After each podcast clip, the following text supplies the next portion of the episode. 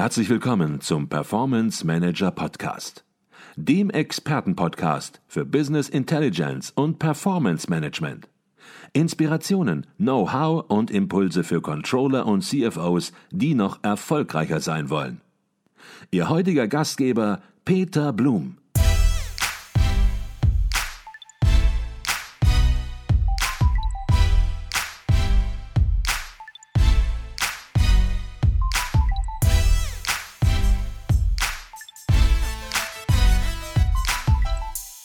Wenn wir bei den Führungskräften sind, wenn wir beim Team sind, dann sind wir natürlich wieder bei den Menschen, bei den Treibern auch von Veränderungen im agilen Kontext. Und ja, jetzt versuchen wir vielleicht das ganz nochmal richtig konkret runterzubrechen. Angenommen, ich bin in einem mittelständischen Unternehmen, bin dort fürs Controlling verantwortlich und ja, möchte jetzt mal etwas ausprobieren. Wir natürlich schon verstanden, jetzt fängt man nicht irgendeine Methode an, sondern man überlegt sich zunächst mal, was ist überhaupt mein Problem, wählt dann die Methode aus. Aber gibt es da in gewisser Weise vielleicht eine typische Problemsituation, wo Sie sagen, Mensch, da könnte man es mal dran ausprobieren. Die Problemsituation ist in vielen Unternehmen ähnlich zumindest. Und hier mal einfach eine agile Methode, eine agiles Verfahren anwenden. Gibt es so einen Tipp möglicherweise von Ihnen, wie man sich an das Thema annähern kann? Mhm. Also ähm, es gibt eine gängige Frage, die doch sehr häufig kommt. Das ist das Thema ähm, des übergeordnetes Impacts, aber dass viele Finanzabteilungen das Gefühl haben, dass sie in sehr starren Strukturen unterwegs sind, also dass sie einen sehr, sehr hohen Anteil administrativer Tätigkeit haben, dass sie dadurch wenig Kapazitäten haben, in Projekte zum Beispiel reinzugehen, also diese Interdisziplinarität überhaupt auch zu begleiten. Ähm, hinzu kommen oft auch noch diese Komponenten des tayloristischen, der tayloristischen Arbeitsverteilung. Das ist dann eher auch die Sicht der Führungskraft, die sagt, ach, da sehe ich ein Risiko. Und ähm, ich kann erklären, wie ich das sozusagen äh, mit, mit Finance Goes Agile oder wir das in, der, in den Beratungsprojekten umsetzen. Also wir haben da einen Prozess, der startet damit, dass wir einen Kick-Off-Workshop machen und diese Themen überhaupt erstmal adressieren. Also wirklich fragen, was, äh, was sind die, die Themen, die euch äh, momentan sozusagen tangieren und dann daraus eine Zielvision ableiten, einen Zielraum und sagen, wie würde das Ganze denn aussehen, wenn es optimiert gelöst ist. Und da kommen dann so Themen wie, wir haben Zeit für Projekte, wir haben zum Beispiel einen Scope, in dem wir arbeiten können, einen festen Scope oder ähm, wir können kurzfristig auf sich verändernde Sachverhalte reagieren. Wir arbeiten besser als Team, wir sind transparent. Das sind solche Sachen, die kommen. Und dann besprechen wir dazu Maßnahmen, die darauf hinführen. Also das sind alles auch schon Scrum-Elemente, die dort reinkommen. Und jetzt ganz konkret aus diesen Maßnahmen wird ein Backlog, also das ist auch ein Begriff aus Scrum, ähm, gebildet, dieser Backlog ist nichts anderes als eine Prioritätenliste, ähm, eine Aufgabenliste, die nach Wichtigkeit priorisiert ist, weil Scrum ganz klar sagt, es kann nicht zwei Sachen geben, die gleich wichtig sind. Also man zwingt sich zum Priorisieren.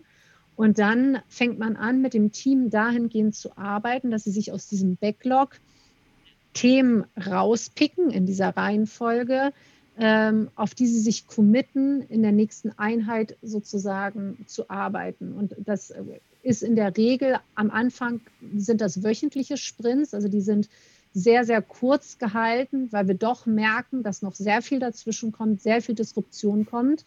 Und da auch wieder Scrum-Elemente durch tägliche Stand-ups zu gucken, was sind die Einflussfaktoren, die wir gerade haben, was sind die Störer, wie gehen wir damit um ähm, welche, ja, welche Faktoren kommen da noch mit rein und das immer wieder zu reflektieren und wie gesagt, daraus Lernschleifen zu haben.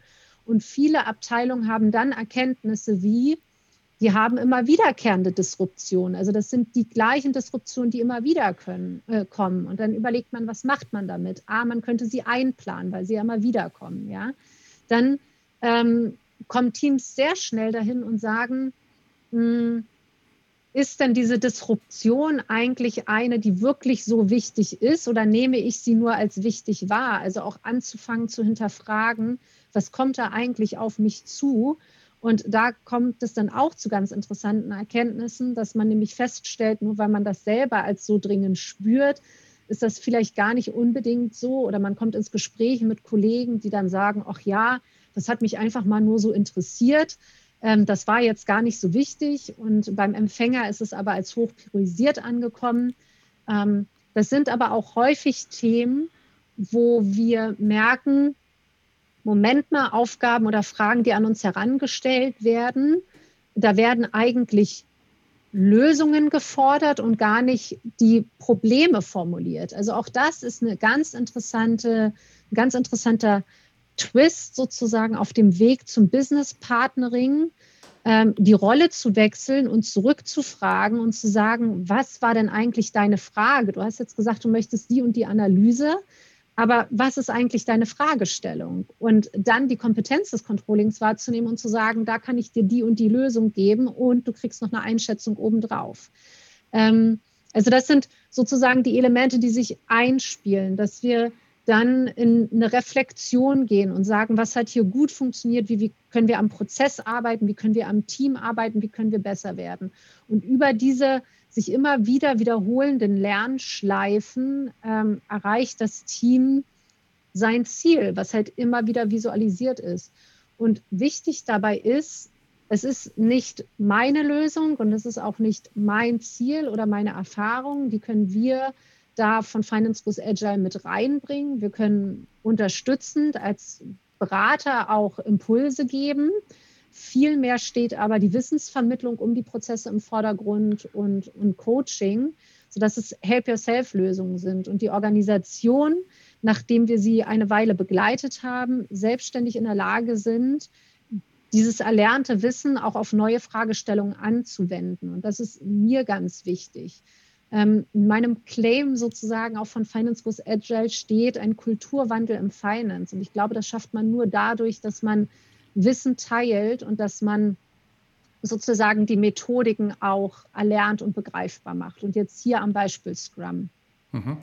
Jetzt sind Sie mit Ihrem Team ja in großen Konzernen unterwegs, die sich natürlich mit vielen Themen beschäftigen und natürlich auch bei dem Thema Agilität sehr oft vorne mit dabei sind, zumindest sich mit dem Thema beschäftigen, vieles auch umsetzen natürlich.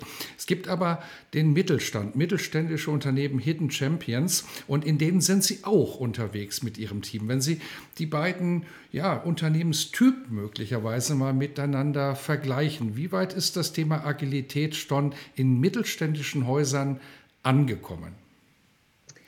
Also ich spüre eine stärkere Wahrnehmung der Brisanz des Themas tatsächlich im Großkonzern. Und ich glaube, das kommt auch daher, weil sie gemerkt haben, dass Größe sozusagen nicht mehr der einzige Wettbewerbsvorteil ist, sondern dass sie gemerkt haben, sie müssen sich anpassen, sie müssen schneller sein ähm, oder genauso schnell wie junge Start-ups, dass einfach da auch ein, ein starker Marktdruck herrscht. Und ähm, bei den mittelständischen Unternehmen nehme ich ein ausgesprochenes Interesse an dem Thema wahr, ähm, aber auch noch eine vorsichtige Zurückhaltung. Ja, also ähm, ich habe äh, neulich so ein schönes äh, Zitat vom äh, Professor Utz Schäffer gehört, der äh, dazu ganz passend gesagt hat, Agilität, das ist eigentlich keine Frage, ob oder ob nicht, sondern nur noch wann.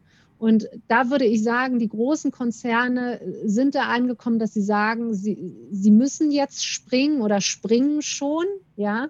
Und im Mittelstand ist es vielleicht noch so, dass jetzt geguckt wird nach den Best Practice ähm, die da jetzt kommen, und dann springt man halt hinterher. Aber ich glaube, ähm, die, äh, ja, diese Dynamik lässt sich nicht aufhalten. Mhm. Vielleicht ist es eben auch noch ein bisschen das Unwissen oder die Unsicherheit im Mittelstand, an das, wie man an das Thema herangeht. Und in dem Zusammenhang, na klar, Sie hatten es eben angesprochen, Frau Lehmann, man kann Sie natürlich mit Ihrem Team, mit Ihrem Unternehmen auch buchen. Und da gibt es ganz unterschiedliche Möglichkeiten, sich dem Thema ganz praktisch entsprechend auch und konkret anzunähern. Und ja, das Unternehmen werden wir natürlich auch in den Show Notes verdrahten. Vielleicht mögen Sie noch ein bisschen was zum Unternehmen und zu Ihrer Vorgehensweise ganz konkret sagen, damit man so ein bisschen ein Gefühl davor bekommt, wie Sie an das Thema herangehen würden, wenn sich jemand nun bei Ihnen meldet. Ja, vielen Dank. Also wir bieten grundsätzlich ähm, Lösungen an für Individuen und für Unternehmen. Für Individuen, Sie sprachen gerade auch schon das Thema an, ähm, überhaupt Wissensvermittlung ist ein ganz wichtiger Punkt. Das erleben wir auch, dass äh, überhaupt das Thema erstmal What's in it for me? Ja, also wie kann das jetzt sozusagen für mich aussehen? Also das startet bei Seminaren, die wir anbieten, wie gesagt, für Individuen, aber auch ähm, für Unternehmen. Da gibt es ein festes Seminar, das Basisseminar zum Beispiel, was Grundlagenwissen vermittelt, darauf aufbauendes Methodenseminar. Das geht dann nochmal zwei Tage länger, wo wir uns agile Methoden angucken, speziell im Kontext Corporate Finance. Es gibt auch ein OKR-Seminar zum Beispiel, also äh, wo es darum geht, dieses Management by Objectives, es wird auch oft gesagt, agiles Management by Objective, also wie sieht eigentlich diese Steuerung, diese Zielsteuerung ähm, im Finance aus. Und dann ähm, sind wir bei den individuellen begleitenden Maßnahmen der, der Projekte. Und da starten wir in der Regel mit einem Vorgespräch und vereinbaren dann den äh, Kickoff-Workshop, von dem ich gerade sprach. Und dabei ist, wie gesagt, wichtig, wir können nicht alle Lösungen sozusagen vordenken. Was wir aber machen können, ist die Prozesssicherheit zu vermitteln. Also wir können die Sicherheit geben, dass dieser Prozess agil sozusagen abläuft, dass am Ende die ähm, Themen, die im Zielbild, in dieser Zielvision erarbeitet werden, auch umgesetzt sind. Und ähm, da, dabei begleiten wir die Unternehmen. Mhm. Und insbesondere natürlich den Finanzbereich, das Controlling.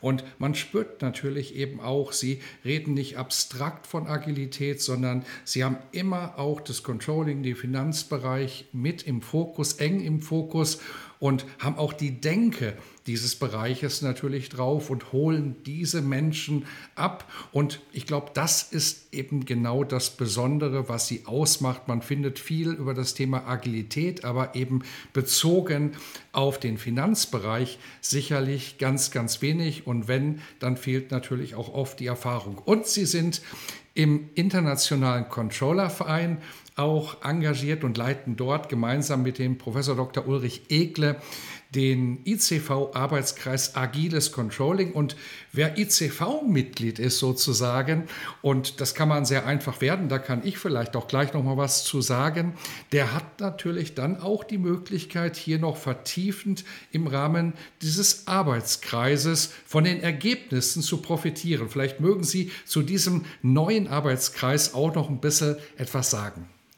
Ja, sehr gerne. Also genau, ich bin die Co-Leiterin äh, des Fachkreises Agiles Controlling für den ICV und ähm, der ähm, Fachkreis ist neu gegründet im September 2020. Wir treffen uns einmal monatlich an jedem Dienstag, ähm, im, an jedem letzten Dienstag im Monat. Und ähm, die Besonderheit ist, glaube ich, dass das der erste Fachkreis ist, der komplett remote sich sozusagen organisiert hat und das wird auch so bleiben nach Corona. Das hat für uns den Vorteil, dass wir natürlich in der gesamten Dachregion sozusagen Mitglieder ähm, mitbekommen und ganz konkret, wie sieht so ein Dienstag aus?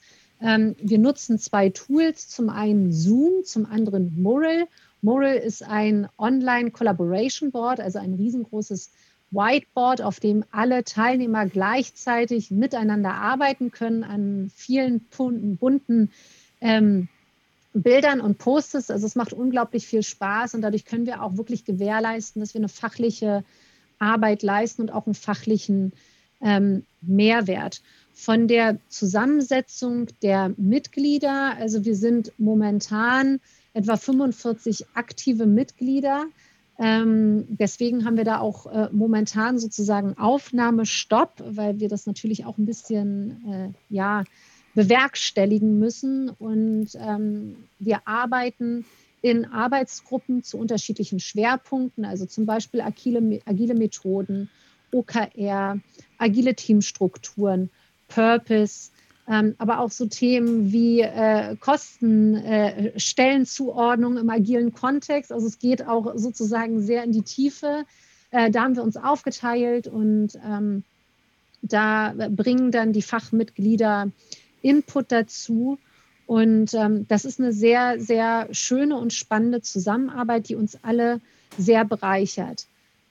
Dazu muss man auch sagen, es sind nicht alles agile Praktiker oder gar Fortgeschrittene, sondern ähm, teilweise auch Leute, die sich einfach für das Thema interessieren und sich wünschen, das in ihrer eigenen Organisation umzusetzen. Also das, was wir ähm, als Voraussetzung, glaube ich, sehen, ist ein, ein offenes Mindset. Jetzt sind wir wieder bei dem Thema Mindset, also Lust, sich mit dem Thema auseinanderzusetzen und gemeinsam zu lernen, weil das ist es. Es gibt halt keine, keine Blaupausen und kein Status quo. Mhm. Und Sie haben es gesagt, 45 Mitglieder im Arbeitskreis. Das zeigt natürlich nur, ja, wie nachgefragt auch dieses Thema ist. Es gibt manche Arbeitskreise, die gibt schon mehrere Jahre, die erreichen diese Mitgliederanzahl nicht. Und von daher natürlich eben auch eine spannende Sache, die Dinge remote weiterzutreiben, was dann sicherlich noch Fantasie auch anregen wird für die Zukunft. Aber selbst wenn man nicht Mitglied werden kann im ICV-Arbeitskreis, weil es einfach auch irgendwo gewisse Grenzen gibt, Kapazitätsgrenzen, kann man natürlich von den Arbeitsergebnissen ja, profitieren, kann jeder von profitieren. Und ich hatte versprochen, ein bisschen was zum ECV zu sagen. Man kann hier natürlich Mitglied werden und die Mitgliedschaft, die kostet keine 200 Euro im Jahr, hat im Prinzip nur Vorteile. Man verpflichtet sich zu nichts, man muss nirgendwo mitarbeiten, man kann mitarbeiten und allein das Controller Magazin, in dem beispielsweise auch Ihre Artikel drin veröffentlicht werden, die es, das es sechsmal im Jahr gibt und kostenlos im Rahmen der Mitgliedschaft dann enthalten ist, ja, rechtfertigt im Grunde schon den Mitgliedsbeitrag, weil den hat man allein dadurch entsprechend schon raus. Also, wer Mitglied werden möchte im ICV, eine Empfehlung auch heute nochmal in diesem Podcast. Haben wir noch was, Frau Gessen, Frau Liemann, was wir unbedingt mit auf den Weg geben sollten zum Thema Agilität, was Sie auf den Weg geben wollen zum Thema Agilität? Oder glauben Sie, dass wir einen ganz guten Rundumschlag sozusagen heute gemacht haben? Also ich glaube, wir haben äh, einen guten Rundumschlag gemacht. Ähm, der, der Kern, glaube ich, des Ganzen ist rübergekommen. Es geht um den Mindset und sozusagen der eigenen ja, Veränderungsbereitschaft mit diesem, mit diesem komplexen Rahmenbedingungen umzugehen. Äh, in der Abgrenzung dazu, es geht nicht darum, alles äh, Vergangene über Bord zu werfen, sondern es eher als Ergänzung zu sehen äh, zu, der, zu den Themen, die wir im, im Controlling-Alltag sozusagen täglich bewegen. Die letzte Frage bei uns im Podcast, die ist immer die gleiche und die möchte ich auch Ihnen stellen und die geht ungefähr so. Jeder macht Fehler, über Fehler haben wir auch gesprochen. Wir haben über Lernen gesprochen im Podcast. Und ja, wenn man aus Fehlern lernt, ist das sicherlich eine tolle Situation. Jetzt haben Sie das Unternehmen im Frühjahr 2020 auf Basis natürlich Ihrer langjährigen Erfahrungen gegründet.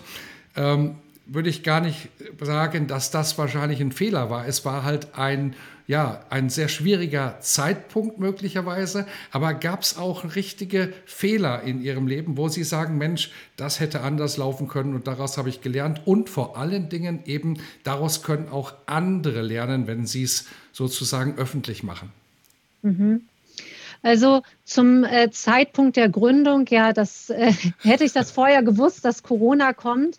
Auf der anderen Seite merkt man jetzt halt auch, wie gut äh, auch Remote-Projekte funktionieren, wenn man sie anders denkt. Also das ist äh, auch eine ganz interessante Erkenntnis. Ähm, vielleicht noch mal einmal ein, einen kritischen Blick auch auf Agilität. äh, was ich ähm, auch in meiner eigenen beruflichen Laufbahn am Anfang unterschätzt habe, ist, mit Agilität holt man auch nicht jeden ab. Oder andersrum formuliert, ähm, es gibt auch immer Leute, die man verliert. Und das ist, glaube ich, ähm, ein, ein, ein wichtiger Punkt, den man nicht äh, ja, vernachlässigen kann. Es geht um Change-Projekte und nicht alle Menschen sind immer bereit, mit dieser Veränderung sozusagen umzugehen. Und ähm, das hat mich am Anfang unzufrieden gemacht und führt jetzt dazu, dass ich einfach sage, man, man muss es akzeptieren. Ja, das war mein Lernmoment daraus. Ich glaube, das lassen wir einfach mal so als Schlusswort stehen. Das war Marie-Louise Lehmann. Mit ihrem Unternehmen Finance Goes Agile berät sie Konzerne und mittelständische Unternehmen zum Thema Agilität, leitet auch den Arbeitskreis im ICV Agiles Controlling. Und ich glaube, wir haben heute einen sehr konkreten und praktischen Podcast gemacht, wie Agilität im Controlling aussehen kann. Herzlichen Dank dafür für Ihren Beitrag. Vielen lieben Dank, äh, dass ich hier dabei sein durfte, Herr Blum. Danke.